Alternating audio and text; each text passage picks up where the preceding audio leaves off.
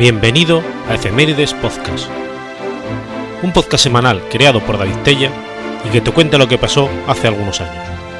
Episodio 29, semana del 4 al 10 de julio.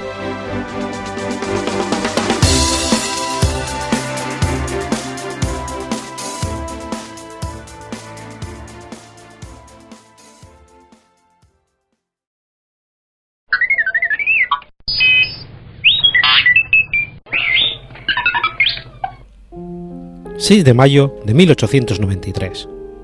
Nace José Calvo Sotelo. José Calvo Sotelo fue un político y jurisconsulto español, ministro de Hacienda entre 1925 y 1930, durante la dictadura de Primo de Rivera. Nació en Tui, provincia de Pontevedra.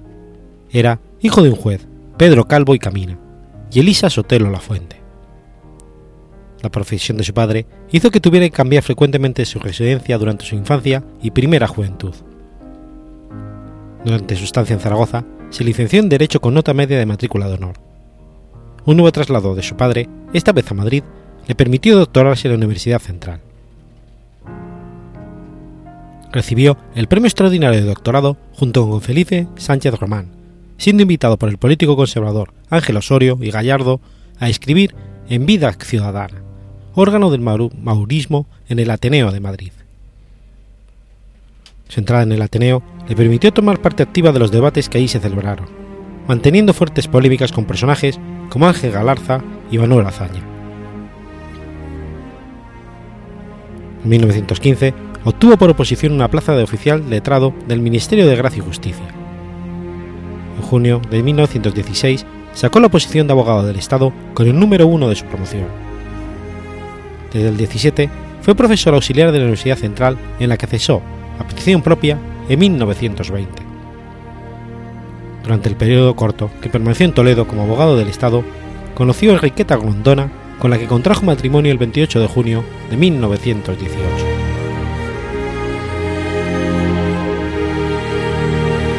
Miembro de la Secretaría Personal de Antonio Maura durante el gobierno de concentración que éste presidió en 1918, Calvo Sotelo trabajó entonces en un ambicioso proyecto de reforma del régimen local, que no llegó a ser debatido, pero que retomaría más tarde, durante la dictadura de Primo de Rivera.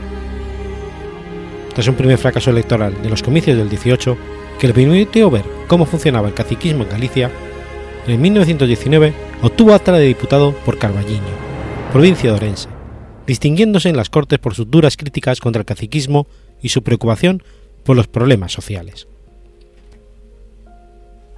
La crisis de gobierno de 1920 y la convocatoria de nuevas elecciones hicieron que Calvo Sotelo perdiera su acta en, unas reñidísimas elecciones en las que el gobierno no dudó en desautorizar el testimonio presencial de varios notarios para favorecer a su candidato.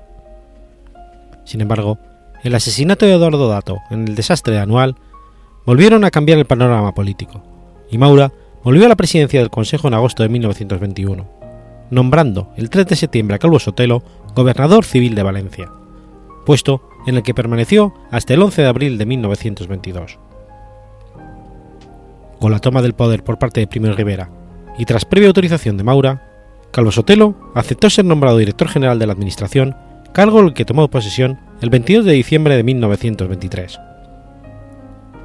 Los argumentos regeneracionistas utilizados por Primo de Rivera para derribar el régimen parlamentario encontraron eco en los parlamentarios políticos de Calvo Sotelo.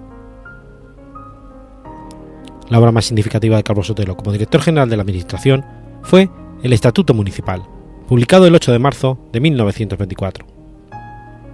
El Estatuto tenía tres aspectos fundamentales. Primero, el deseo de, democratizar la vida local. Segundo, el aumento de las competencias y obligaciones de los municipios. Y por tercero, la reforma de la hacienda municipal. Un año más tarde, el 20 de marzo de 1925 se promulga el Estatuto Provincial, que contemplaba a la provincia no como una circunscripción al servicio del Estado, sino al servicio de los ayuntamientos que la integraban. Se limitaba el poder de los gobernadores civiles y los ayuntamientos podían llegar a disolver las diputaciones provinciales. Calvo Sotelo fue nombrado ministro de Hacienda en diciembre del 25 su apoyo a los cuerpos técnicos y administrativos de Hacienda consiguió aumentar su eficacia. El 24 de diciembre presentó ante el Consejo de Ministros tres proyectos de decretos destinados a perseguir el fraude fiscal. Si la política de Primo de Rivera hubiera sido una política de contención al gasto público, tal vez la mayor eficacia recaudatoria y el moderno aumento de la presión fiscal hubieran sido suficientes para equilibrar el presupuesto. Pero no era eso el caso. El gobierno se hallaba embarcado en una política expansiva que, junto a sus posibles efectos positivos a la hora de impulsar la economía nacional y crear empleo, supuso un fuerte aumento de los gastos. La creación de un sistema bancario de tipo público especializado fue otro de los objetivos perseguidos por Calvo Sotelo. Calvo Sotelo intentó mantener la cotización de la peseta, que tras haber incrementado notablemente su valor durante los primeros años de la dictadura, inició un rápido descenso tan pronto como ésta pareció empezar a tener problemas políticos, pues uno de los grandes problemas de la dictadura fue su falta de consolidación institucional. El desgaste sufrido por Carlos Sotelo ante la opinión pública como consecuencia de la apreciación de la peseta, un 60% durante su ministerio, fue que el 20 de enero de 1930 el dictador admitió su renuncia. El régimen tan solo le sobrevivió una semana, pues el 28 de enero Primo de Rivera presentaba su renuncia al rey Alfonso XIII. Calvo Sotelo se presentó a las elecciones de junio del 31 por la provincia de Orense, siendo el único diputado monárquico o de derechas elegido en esa circunscripción. Mientras ocurrían estos sucesos, Calvo Sotelo había, se había desplazado a su residencia a París, estableciéndose en el Hotel Montabor. En agosto del 32, Calvo siguió con interés el pronunciamiento de Sanjurjo, aconsejando al general Barrera que acudiese en su apoyo, implicándose posteriormente en varias conspiraciones monárquicas. En febrero del 33, Calvo Sotelo se trasladó a Roma, donde se entrevistó con Balbo y Mussolini para tratar de conseguir que apoyasen las iniciativas monárquicas, aunque no parece que estas entrevistas diesen, al menos en dicho momento, excesivos frutos.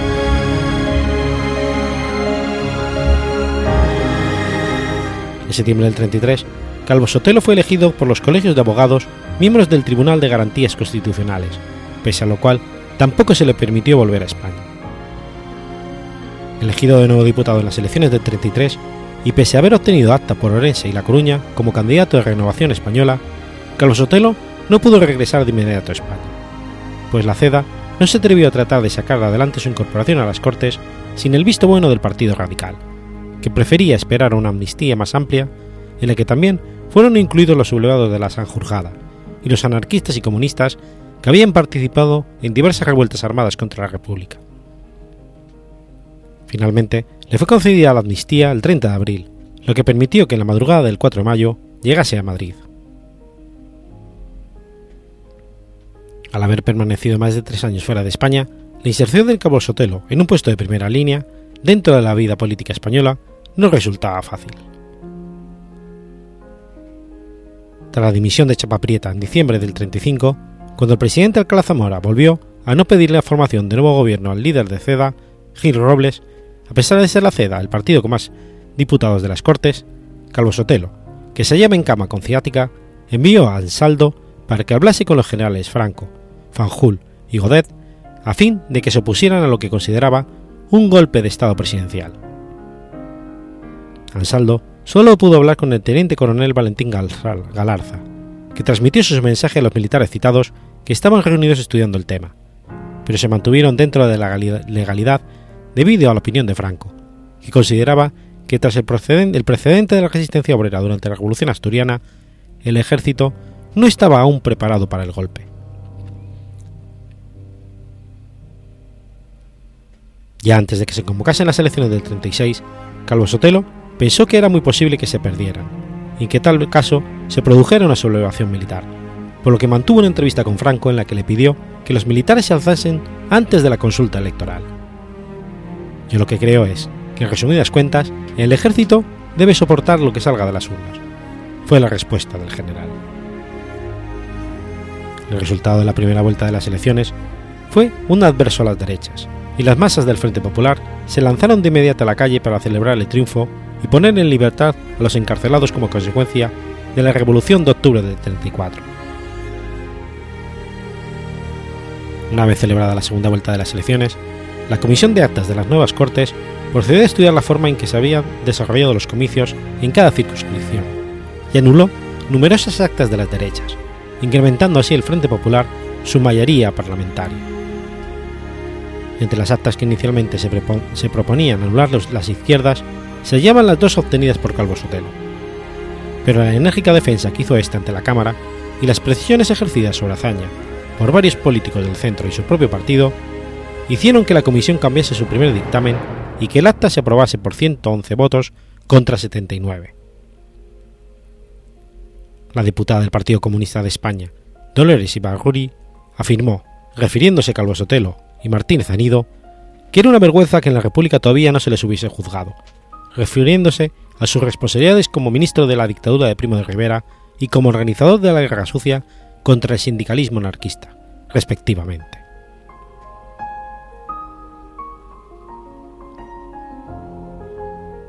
El 12 de julio del 36, José Castillo, teniente de la Guardia de Asalto y militante socialista, fue asesinado a tiros. El cadáver de Castillo fue llevado a la Dirección General de Seguridad donde quedó instalada la capilla ardiente.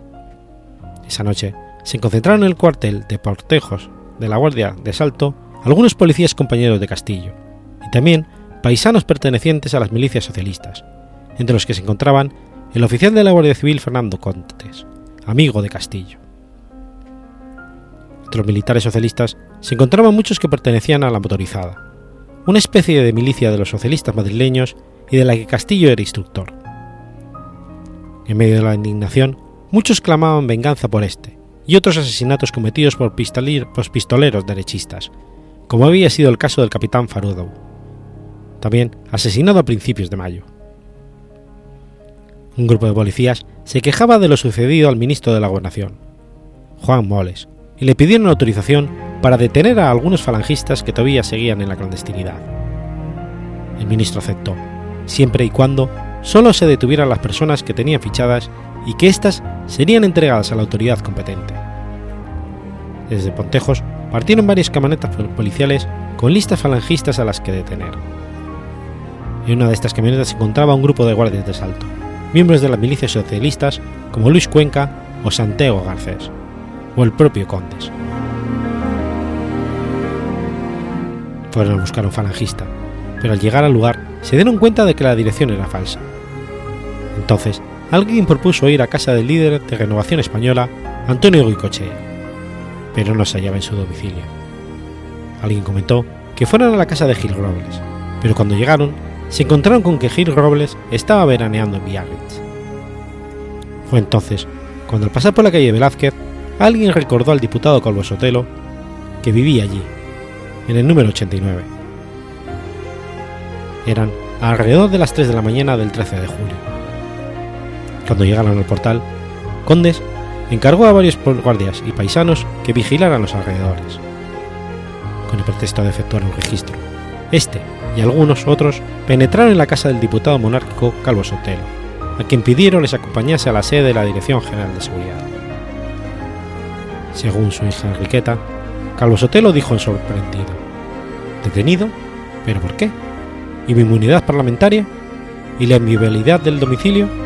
Soy diputado y me protege la Constitución. Condes entonces se identificó como oficial de la Guardia Civil, lo que tranquilizó a Calvo Sotelo, quien a pesar de las reticencias iniciales, finalmente aceptó ir.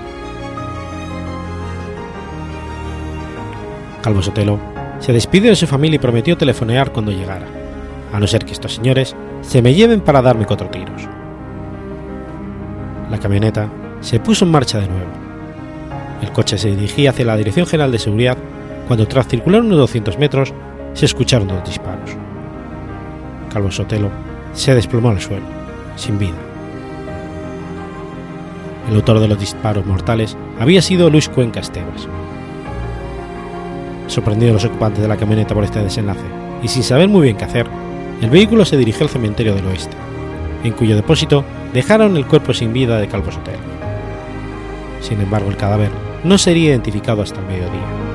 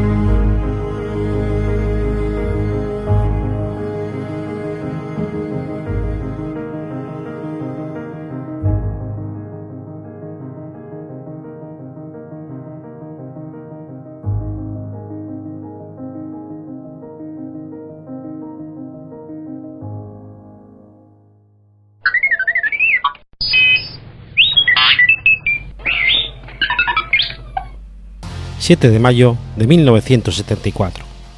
Muere Willy Brandt.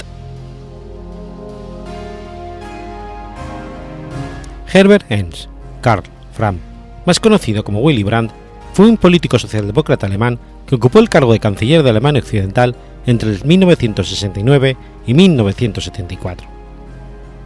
Willy Brandt fue el nombre de guerra que asumió tras ser víctima de una persecución política del régimen de la Alemania nazi.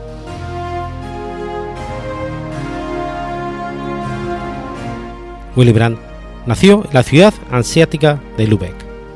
Su madre, Marta Fram, era una madre soltera que trabajaba como cajera en una tienda de la cooperativa Kunzerbering. Su padre, John Müller, que era contable en Hamburgo, nunca llegó a conocer a Brandt. Con su madre trabajaba seis días a la semana, fue criado principalmente por el padrastro de su madre, Lidwin Fram, y su segunda esposa, Dora.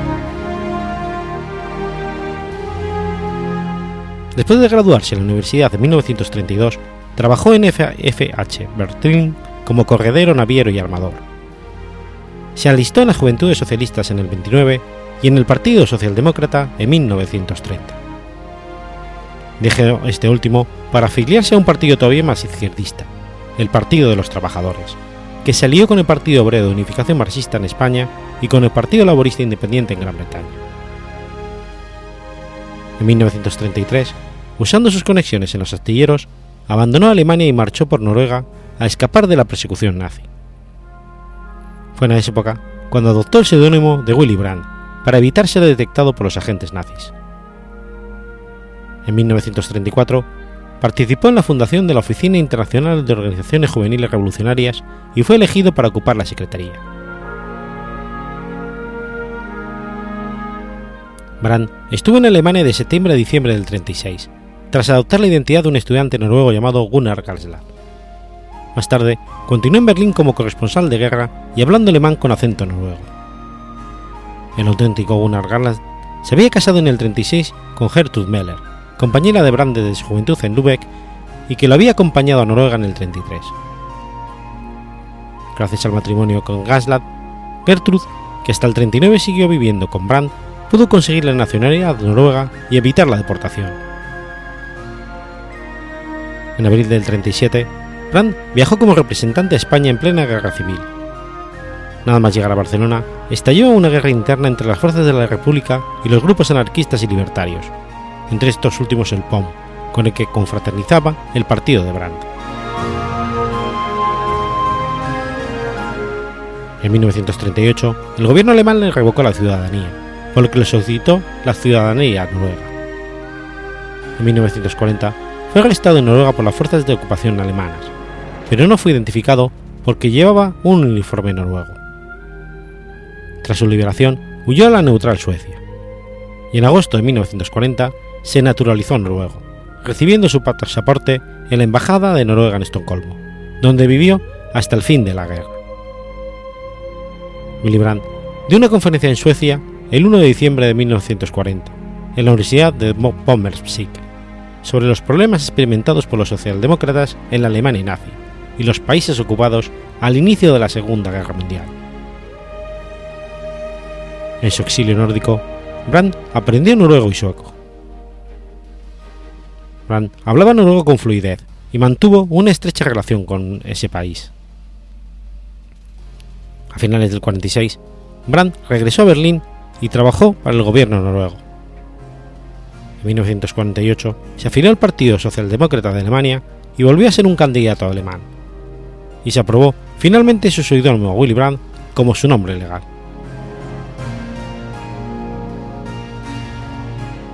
Desde el 3 de octubre del 57 hasta el 66, Willy Brandt fue alcalde de Berlín Oeste durante un periodo de creciente tensión en las relaciones este-oeste, que llevó a la construcción del muro de Berlín. En el primer año de Brandt como alcalde, también desempeñó el cargo de presidente del Bundesrat en Bonn. Brandt se manifestó en contra de la represión soviética de la Revolución Húngara de 1956 y contra la propuesta de Nikita Khrushchev de 1958 de que Berlín recibiera el estatus de ciudad libre.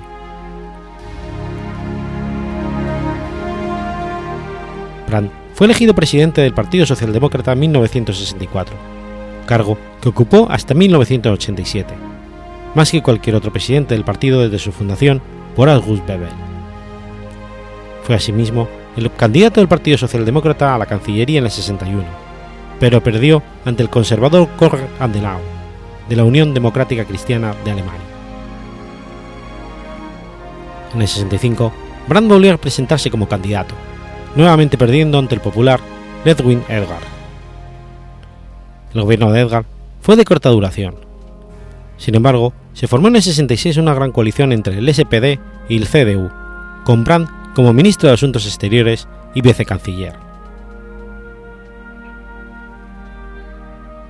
En las elecciones del 69, de nuevo con Brandt como principal candidato, el Partido Socialdemócrata se hizo más fuerte, y después de tres semanas de negociaciones, el partido formó un gobierno de coalición con el pequeño Partido Democrático Liberal.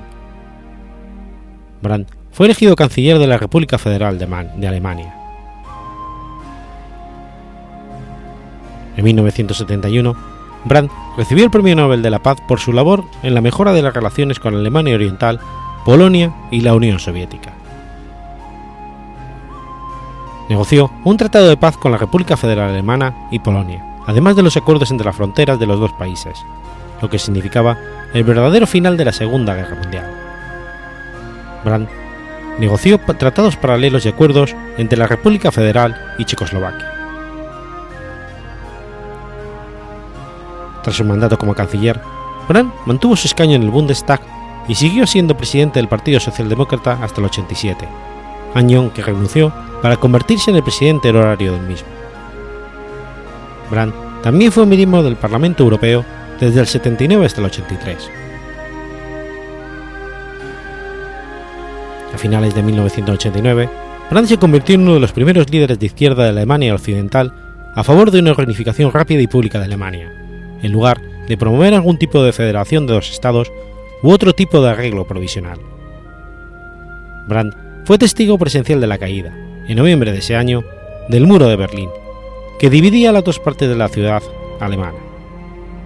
Más tarde, también estuvo presente en la ceremonia de reunificación alemana del 3 de octubre de 1990 en Berlín, al lado del entonces canciller Helmut Kohl, que tuvo lugar al pie del Palacio del Reichstag, a pocos metros de la Puerta de Brandenburgo, hoy símbolo de la Berlín reunificada.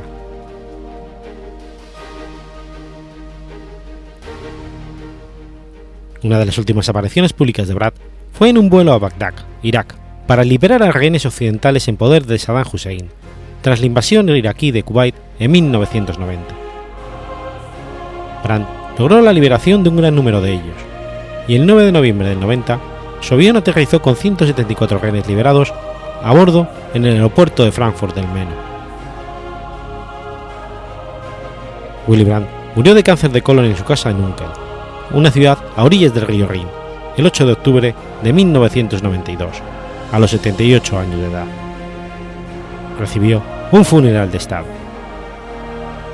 Está enterrado en el cementerio de Zehlendorf, en Berlín.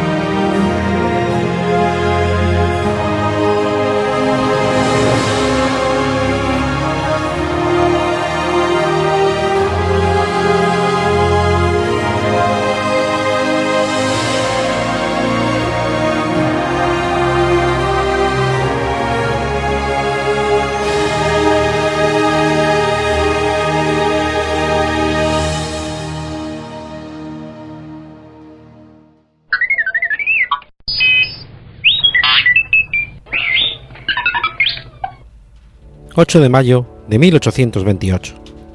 Nace Henry Dunant. Henry Dunant fue un empresario, filántropo y humanista suizo. Recibió el Premio Nobel de la Paz junto con Frederick Passy en 1901.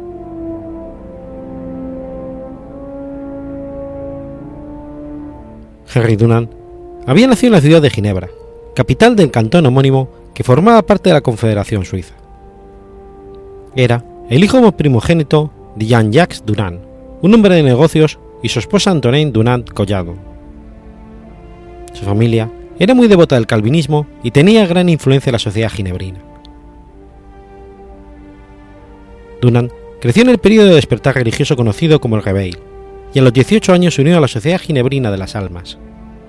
Al año siguiente, junto a unos amigos, fundó la llamada Asociación del Jueves, un grupo de jóvenes que se reunían para estudiar la Biblia y ayudar a los pobres, y pasó mucho de su tiempo libre ocupado en visitas a la prisión y trabajo social. El 30 de noviembre de 1852 fundó el capítulo ginebrino de lo que sería el núcleo fundamental de lo que luego sería la Asociación Cristiana de Hombres Jóvenes, YMCA.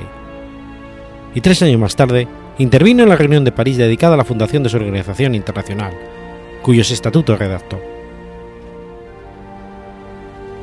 A los 21 años se le obligó a dejar el colegio Calvin Calvin por sus malas notas y empezó como aprendiz en la firma de cambio de moneda Lullin Sutter. Después de que concluyera favorablemente su periodo de aprendizaje, permaneció como empleado del banco. En el 53, Dunham visitó Argelia, Túnez, Túnez y Sicilia, por encargo de una compañía dedicada a las colonias del Setif. A pesar de su escasa experiencia, cumplió con éxito su misión Inspirado por el viaje, escribió su primer libro con el título Relato de la Regencia en Túnez, publicado en 1958. En el 56 creó un negocio para actuar en las colonias extranjeras y después, habiendo recibido una concesión de tierras en la Argelia ocupada por los franceses, una compañía de cultivo y comercio de maíz llamada Compañía Financiera e Industrial de los Molinos de Mons Gemila. Sin embargo, la tierra y los derechos sobre el agua no se asignaron claramente, y las autoridades coloniales no cooperaron mucho. Como resultado, Dunant decidió apelar directamente al emperador francés Napoleón III, que estaba con su ejército en Lombardía en aquella época. Francia estaba luchando junto al Piemonte Cerdeña contra Austria, que ocupaba gran parte de Italia. Los cuarteles de Napoleón estaban ubicados en la pequeña ciudad de Solferino. Dunant había escrito un libro en alabanza a Napoleón con la intención de presentárselo al emperador, y entonces viajó a Solferino para encontrarse con él en persona. Dunant llegó en la tarde del 24 de junio de 1859, el mismo día en que tuvo lugar una batalla entre los ejércitos austriaco y franco-piemontés que combatían en la guerra italiana. 38.000 heridos, agonizantes o muertos, permanecían en el campo de batalla, y había pocos intentos por ayudarlos. Impresionado, el propio Dunant tomó la iniciativa de organizar a la población civil, especialmente a las mujeres y las chicas jóvenes, para proporcionar asistencia a los soldados heridos, mutilados y enfermos. Como carecía de suficientes materiales, el propio Dunant organizó la compra de lo que se necesitaba y ayudó a levantar hospitales de campaña. Convenció a la población para que atendiese a los heridos sin fijarse en qué bando del conflicto estaban con el lema Todos somos hermanos, acuñado por las mujeres de la cercana ciudad de Castiglioni de Stiviere. Tuvo éxito igualmente para conseguir la liberación de médicos austríacos capturados por los franceses. Cabe destacar que Dunant fue el inventor del actual botiquín de primeros auxilios. Al regresar a Ginebra a principios de julio, Dunant decidió escribir un libro sobre sus experiencias, que tituló Un souvenir de Solferino. Dunant comenzó a viajar por toda Europa y promocionar sus ideas. Su libro fue recibido positivamente y el presidente de la Sociedad Ginebrina para el Bienestar Público, el jurista Gustave Moliner, hizo del libro y sus sugerencias el tema de la reunión del 9 de febrero de 1863. Las recomendaciones de Dunant se examinaron y se valoraron positivamente por los miembros. Ellos crearon un comité de cinco personas para investigar más la posibilidad de llevarlo a cabo e hicieron de Dunant uno de sus miembros. La primera reunión aconteció el 17 de febrero de 1863, la cual se considera hoy en día la fecha de fundación del Comité Internacional de la Roja. Moynier consideraba la idea de Dumont de establecer protecciones neutrales para los cuidadores imposible de realizar y advertía a Dunant en que no insistiera en ese concepto. Sin embargo, Dunan continuó defendiendo su posición en sus viajes y conversaciones con políticos de alto rango y militares. Esto intensificó el conflicto personal entre Meunier, que abordó el proyecto de manera bastante pragmática, y Dunan, que era el idealista visionario entre los cinco, y llevaron a que Meunier atacara a Dunan por el liderazgo del comité. En octubre de 1863, 14 estados participaron en una reunión en Ginebra organizada por el comité para discutir la mejora del cuidado de los soldados heridos.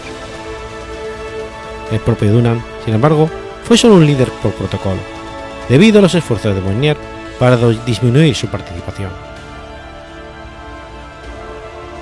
Un año más tarde, una conferencia diplomática organizada por el Parlamento suizo llevó a la firma de la primera Convención de Ginebra por 12 estatutos. Dunant, de nuevo, se ocupó solo de organizar el alojamiento de los asistentes.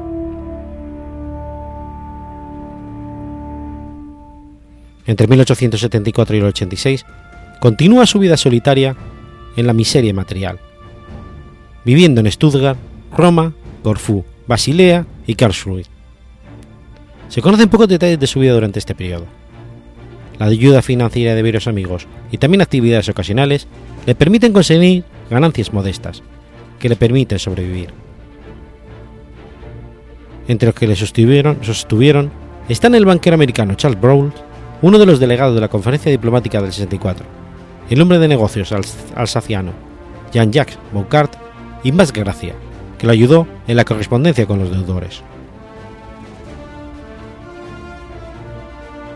En 1881 entra por primera vez en compañía de amigos oriundos de Stuttgart en Minderottenwolf, situado en la parte alta de la ciudad de Heiden y ubicado en el cantón de Appenzell Rodas Exteriores. En el 87, cuando residió en Londres, recibió una pequeña ayuda económica mensual de sus partidarios, ya que tuvo un estilo de vida modesto, pero sin caer en la pobreza. Se las arreglaba para instalarse definitivamente en julio de ese mismo año en el Paradis Hotel Familiar, situado en Heiden. Después de que su familia vendiera el hotel unos años más tarde, se trasladó a la vecina localidad de Troget y residió desde el final de los 90 en el hotel Lindenburg, pero sin sentirse muy a gusto. Al transcurrir más de un año, regresó a Hayden y vivió a partir del 30 de abril del 92 en el hospital de la ciudad, que estaba dirigido por el doctor Hermann Alta. Se retiró por completo en los años siguientes, ocupándose por las noches en los pensamientos místicos y las misiones proféticas.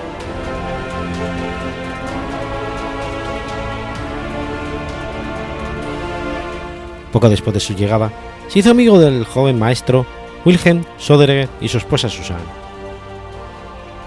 Bajo la influencia de este, comenzó a escribir, sus, memorias.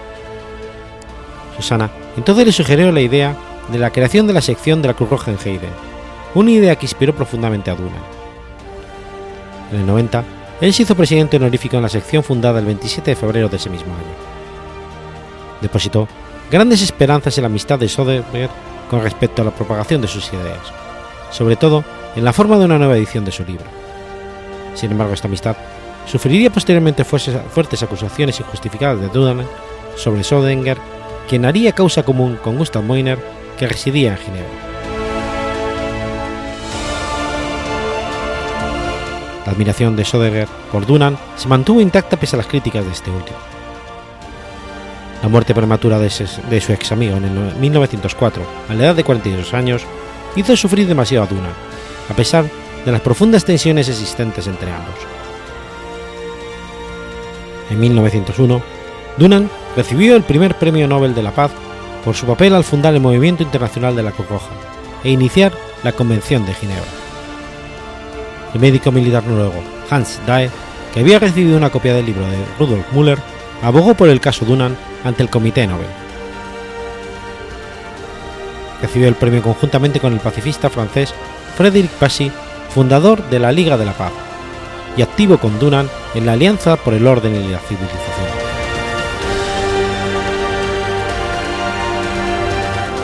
Murió el 30 de octubre de 1910 a las 10 de la noche, a la edad de 82 años. De acuerdo con sus deseos, fue enterrada sin ceremonia en el cementerio Seinfeld en Zurich. En su testamento, donó fondos para asegurar una cama libre en la residencia de Hayden, siempre disponible para un ciudadano pobre de la región, y legó algún dinero a amigos y organizaciones de caridad en Noruega y Suiza.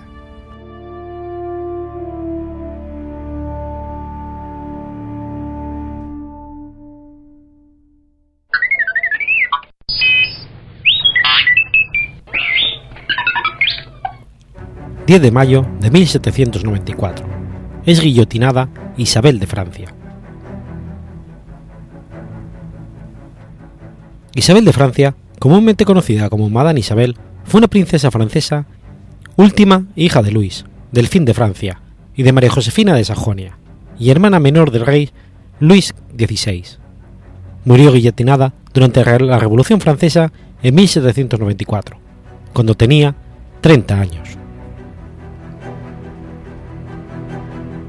Isabel nació en Versalles en 1764.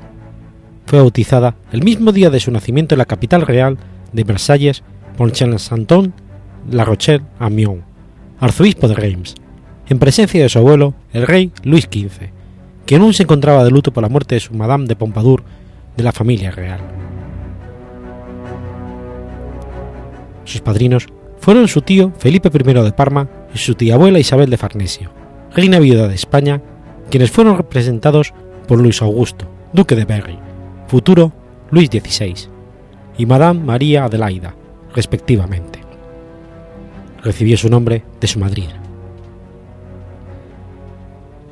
Su padre falleció un año después, en 1765, y su madre en el 67, ambos de, de tuberculosis y a los 36 años. Isabel, junto a su hermana Clotilde, fue puesta al cuidado de la condesa Marsans, gobernadora de los infantes reales. Su educación fue confiada a Madame de Machaut, con quien residía en Montreux, donde dio pruebas de su carácter benevolente. Isabel era profundamente religiosa y estuvo muy unida a su hermano el rey, rehusando todas las ofertas de matrimonio que tuvo debido a su posición. Isabel y su hermano Carlos, conde de Artois, conformaron la, la rama conservadora de la familia real francesa en Versalles ante la situación cada vez más preocupante para la monarquía en Francia, y a pesar de las continuas advertencias de su hermano, el conde de Artois, Isabel declinó emigrar cuando la gravedad de los acontecimientos condujeron a los indicios de la revolución. Tres días antes de la toma de la Bastilla, a diferencia del conde de Artois, quien salió de Francia por orden del rey, Isabel decidió no emigrar. En octubre de 1789, tras la marcha de las mujeres a Versalles, se trasladó con la familia del rey al Palacio de las Tullerías, en lugar de con sus tías María, Adelaida y Victoria al castillo de Belén.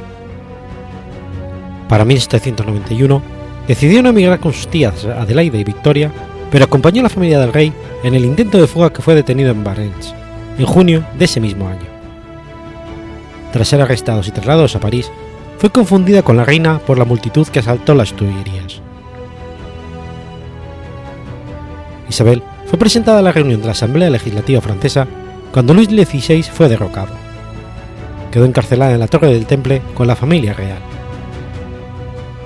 Tras la ejecución del rey el 21 de enero de 1793 y el traslado de su sobrino y el joven delfín el 3 de julio de ese mismo año, Isabel quedó sola con la reina María Antonieta y su sobrina María Teresa Carlota en la Torre.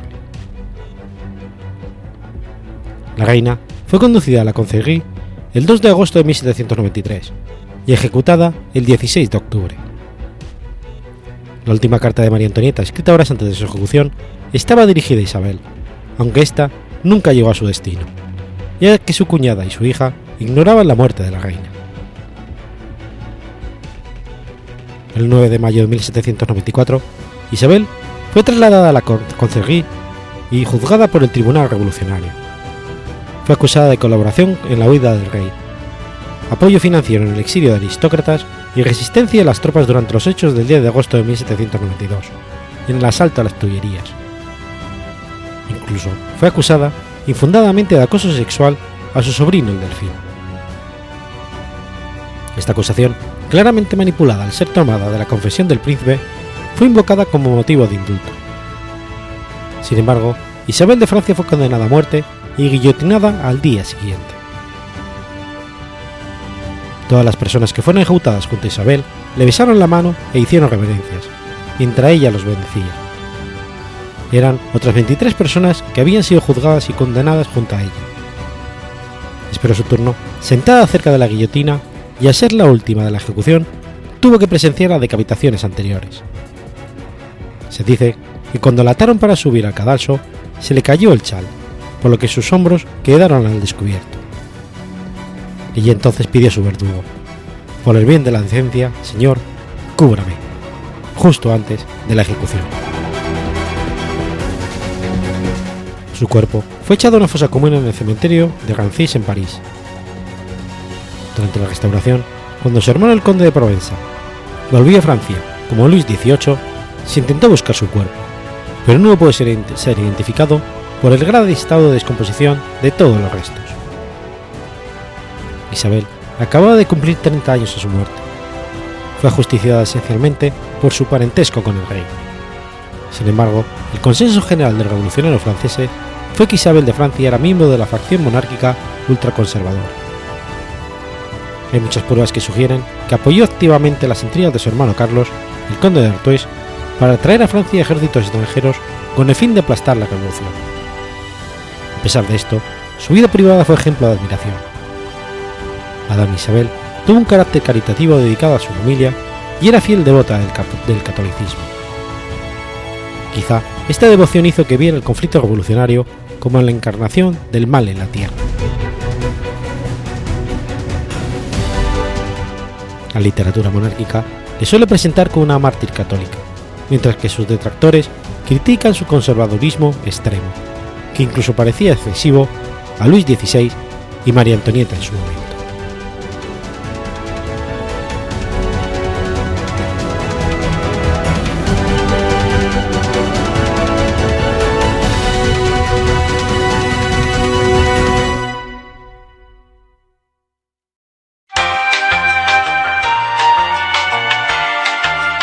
Aprovecho este corte para comentarte, ya que estamos por aquí, que si conoces algún evento, vas a organizar uno o quieres enterarte de los eventos podcasteros que ya estén anunciados, entra en la web de Asespot, la Asociación de Escuchas de Podcast, y accede a la sección de eventos.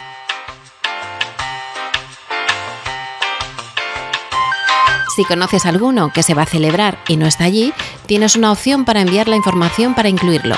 Y si quieres estar informado de estos futuros eventos, puedes exportarlos y añadirlos a tu calendario.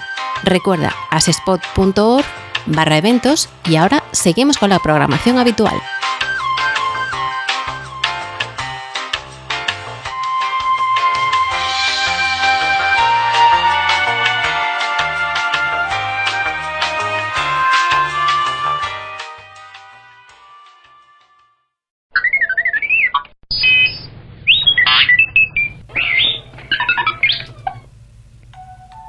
11 de mayo de 1939.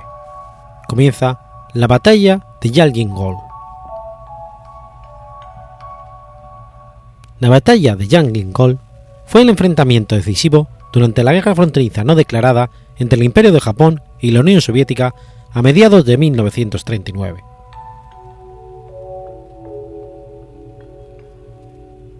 Tras la ocupación de Corea a comienzos del siglo XX, durante los años 20, el imperio japonés empezó a dirigir sus ambiciones territoriales hacia la Unión Soviética. Esta, temiendo los planes japoneses de expansión, había ido reforzando su posición en la región desde comienzos del 34.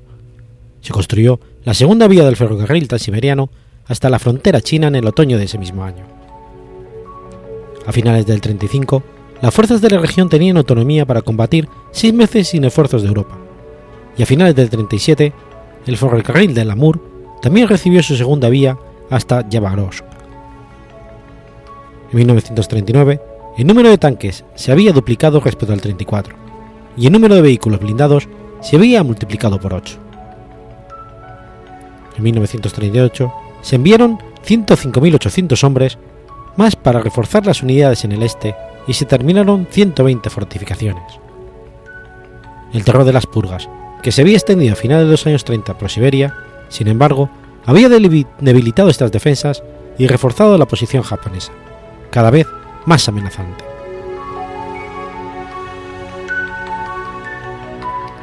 En 1932, Japón había creado el estado títere de Manchukuo, fijando su frontera en el río Yalya, mientras que Mongolia y su aliado soviético sostenían que la frontera estaba ubicada 16 kilómetros al este del río, al oriente del poblado de Nomoma. Desde el 36, la URSS y Mongolia mantenían un acuerdo de asistencia mutua que obligaba a cada parte a acudir en ayuda de la otra en caso de que fuese agredida. Esta rivalidad entre las dos potencias provocó un primer incidente conocido como la batalla, la batalla del lago Hasuan, ocurrida en el 38 en Primor.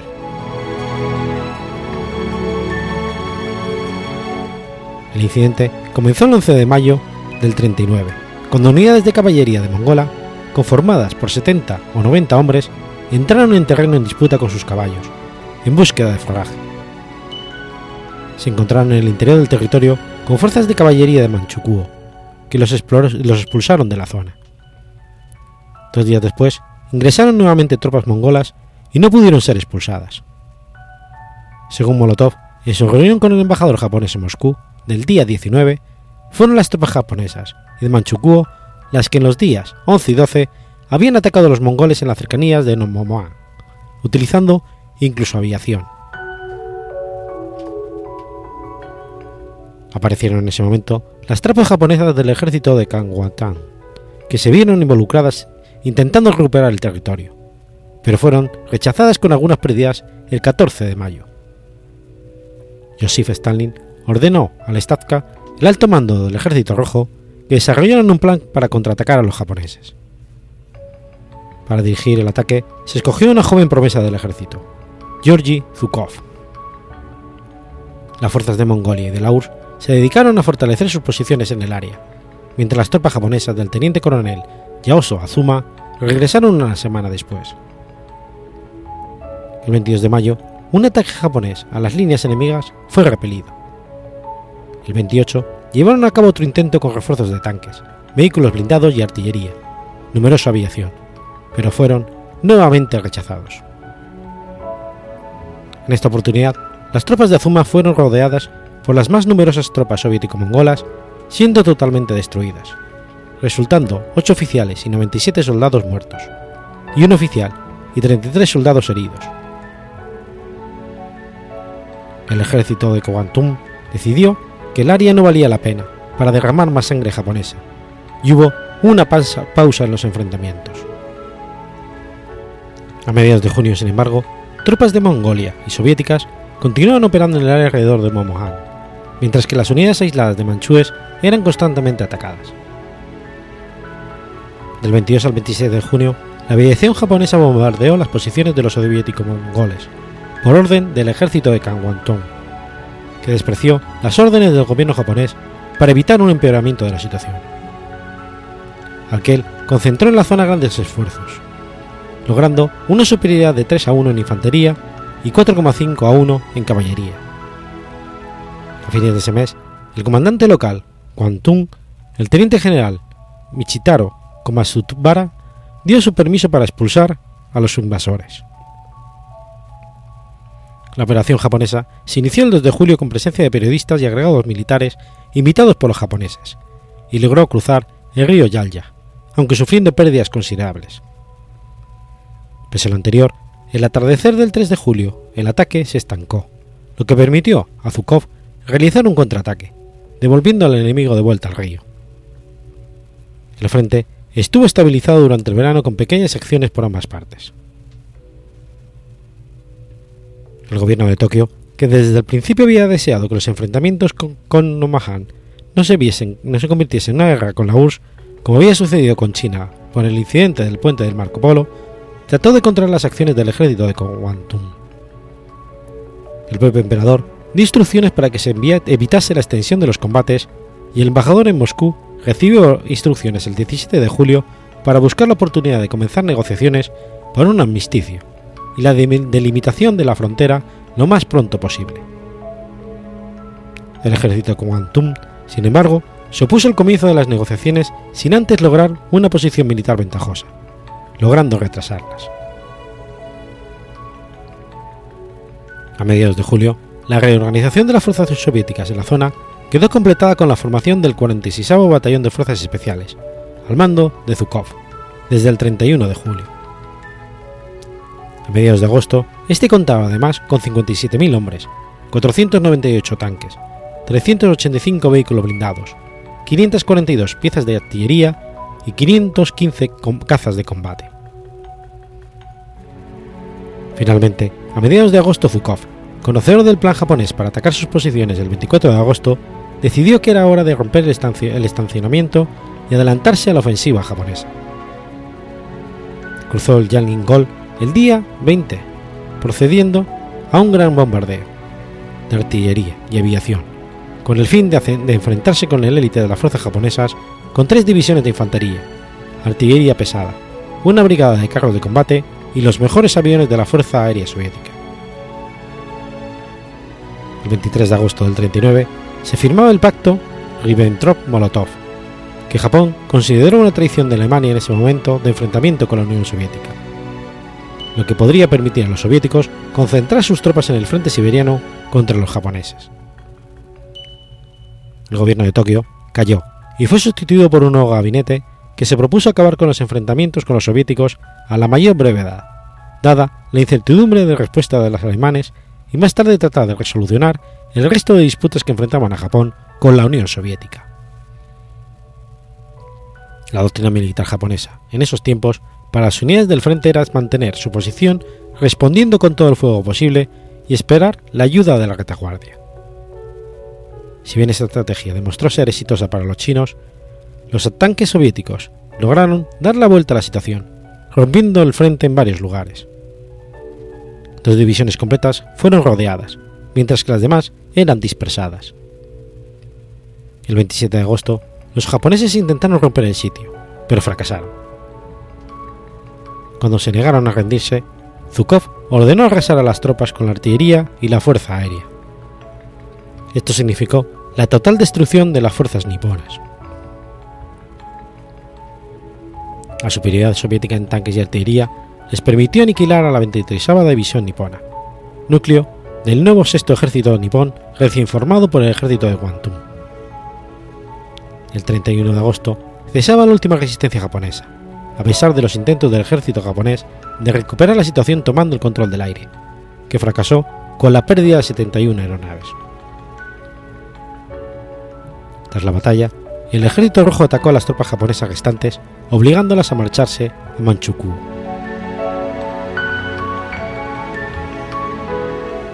El 31 de agosto del 39, el embajador japonés en Moscú recibía instrucciones de comenzar conversaciones con los soviéticos inmediatamente. Se reunió con el ministro de Exteriores soviético, Vyacheslav Molotov, entre el 9 y el 10 de septiembre, sin lograr un acuerdo para un cese del fuego, ya que los japoneses, los japoneses no aceptaban la frontera reconocida por los soviéticos. El día 14 propuso con éxito el alto el fuego con el mantenimiento de las posiciones militares, dejando para más adelante la delimitación de fronteras. El 16 de septiembre, una declaración conjunta establecía el cese del fuego, y el 9 de junio del 40 se alcanzaba un acuerdo fronterizo, y un año después se lograba un acuerdo por medio de un tratado conocido como el Pacto de Neutralidad, suscrito el 13 de abril de 1941. Las bajas japonesas, 18.500 hombres, eran de las más elevadas de las sufridas por el ejército imperial desde comienzos del siglo XX. Los soviéticos perdieron 9.824 soldados en los combates. La victoria devolvió la confianza al ejército soviético debilitado por la Gran Purga y sirvió de prueba para los siguientes combates con los vehículos mecanizados. Por su parte, el ejército de Guantum recibió un duro golpe en su prestigio y Japón abandonó la idea de enfrentarse en solitario contra la Unión Soviética, sin el apoyo alemán.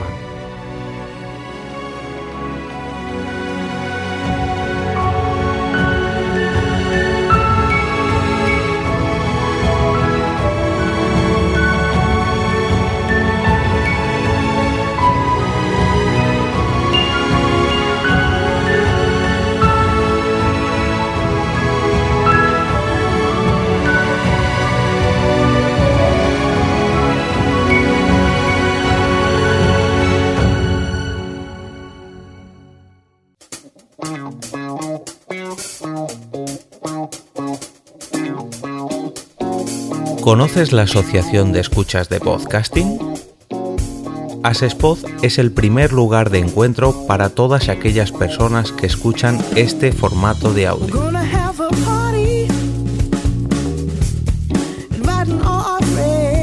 Compartimos, comentamos y escuchamos una gran cantidad de podcasts, pero seguro que no los conocemos todos. Nos falta este que estás escuchando ahora mismo.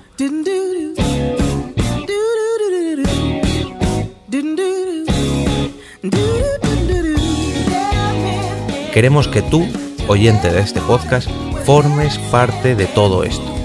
Asociate gratis en nuestra web, asespod.org. Búscanos en las redes sociales, Twitter, Facebook y Google ⁇ Recuerda, asespod.org.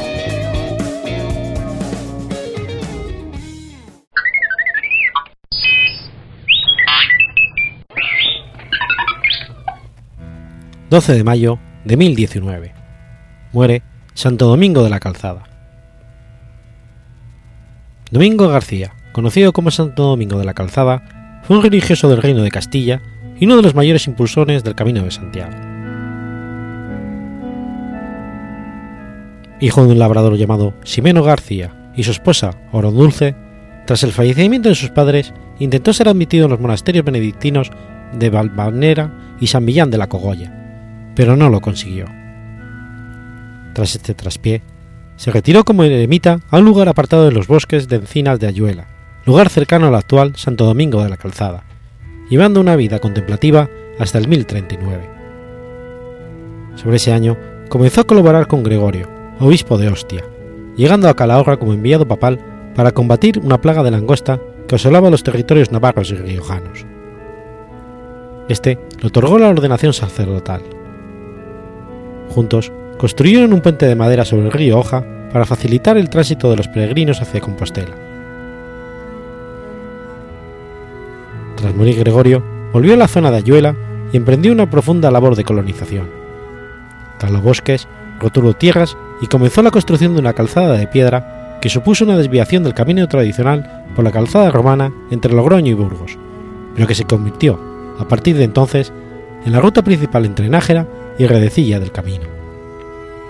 Por esta labor es conocido como Domingo de la Calzada. Para mejorar las condiciones de los peregrinos que empezaron a transitar la nueva calzada, sustituyó el puente de madera que había construido con Gregorio por uno más robusto de piedra, y construyó un complejo integrado por hospital, pozo e iglesia para atender a las necesidades de los viajeros, donde en la actualidad se encuentra la Casa del Santo, utilizada como albergue de los peregrinos el albergue que construyó, y el pozo fue el actual Parador Nacional, sito en la Plaza del Santo. Al apoderarse de la Rioja en el 76, Alfonso VI de León, viendo que el desarrollo del camino contribuía a, un proyecto, a su proyecto de la incorporación de la zona a su reino, se hizo partidario del santo, de sus obras y de su villa, visitando Domingo 1090 y responsabilizándolo de las obras viarias que se realizaban a lo largo del Camino de Santiago. En esos momentos, y con la ayuda de su discípulo Juan de Ortega, había iniciado ya la construcción de un templo dedicado al Salvador y Santa María. Este fue consagrado por el obispo de Calahorra en el 1106. En el exterior del templo y adosado a sus muros, el santo escogió un lugar para su propia sepultura. Las buenas obras de Santo Domingo a favor de los peregrinos de Santiago no parecen haber cesado con su muerte. Varias milagrosas curaciones de peregrinos ocurridas en la villa se atribuyen a la influencia de Domingo. La curación del caballero francés poseído por el demonio que fue librado del espíritu maligno ante el sepulcro del santo. La curación de un peregrino alemán del siglo XV llamado Bernardo, que se curó de una infección purulenta de los ojos al visitar la tumba de Santo Domingo y la curación de un normando que recobró la vista al visitar la catedral. En el siglo XIV, peregrina a Compostela una joven, un joven alemán de 18 años llamado Hugonel, que va acompañado de sus padres. En el mesón donde se hospedan, trabaja una muchacha joven que se enamora de él y le requiere de amores, a lo que el muchacho se niega. Despechada y con ansias de venganza, guarda en el zurrón del joven una copa de plata y luego la acusa de robo. El joven Hugonel y sus padres se disponen a partir para seguir al peregrinaje cuando llega la justicia y comprueban la acusación registrando el zurrón del muchacho. Es encontrado culpable y condenado a la horca. Los padres no pueden hacer nada por él, más que rezar a Santiago.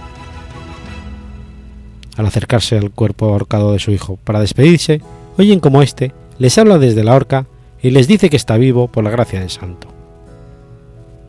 Felices y contentos, van a comunicar la noticia al corregidor, que justo en ese momento está cenando pipavanamente unas aves. El corregidor naturalmente se burla de lo que oye y lanza la frase conocida. Vuestro hijo está tan vivo como este gallo, y esta gallina que me disponía a comer antes de que me importunarais. En ese momento, las, aves saltan del plato y se ponen a cantar y cacarear alegremente.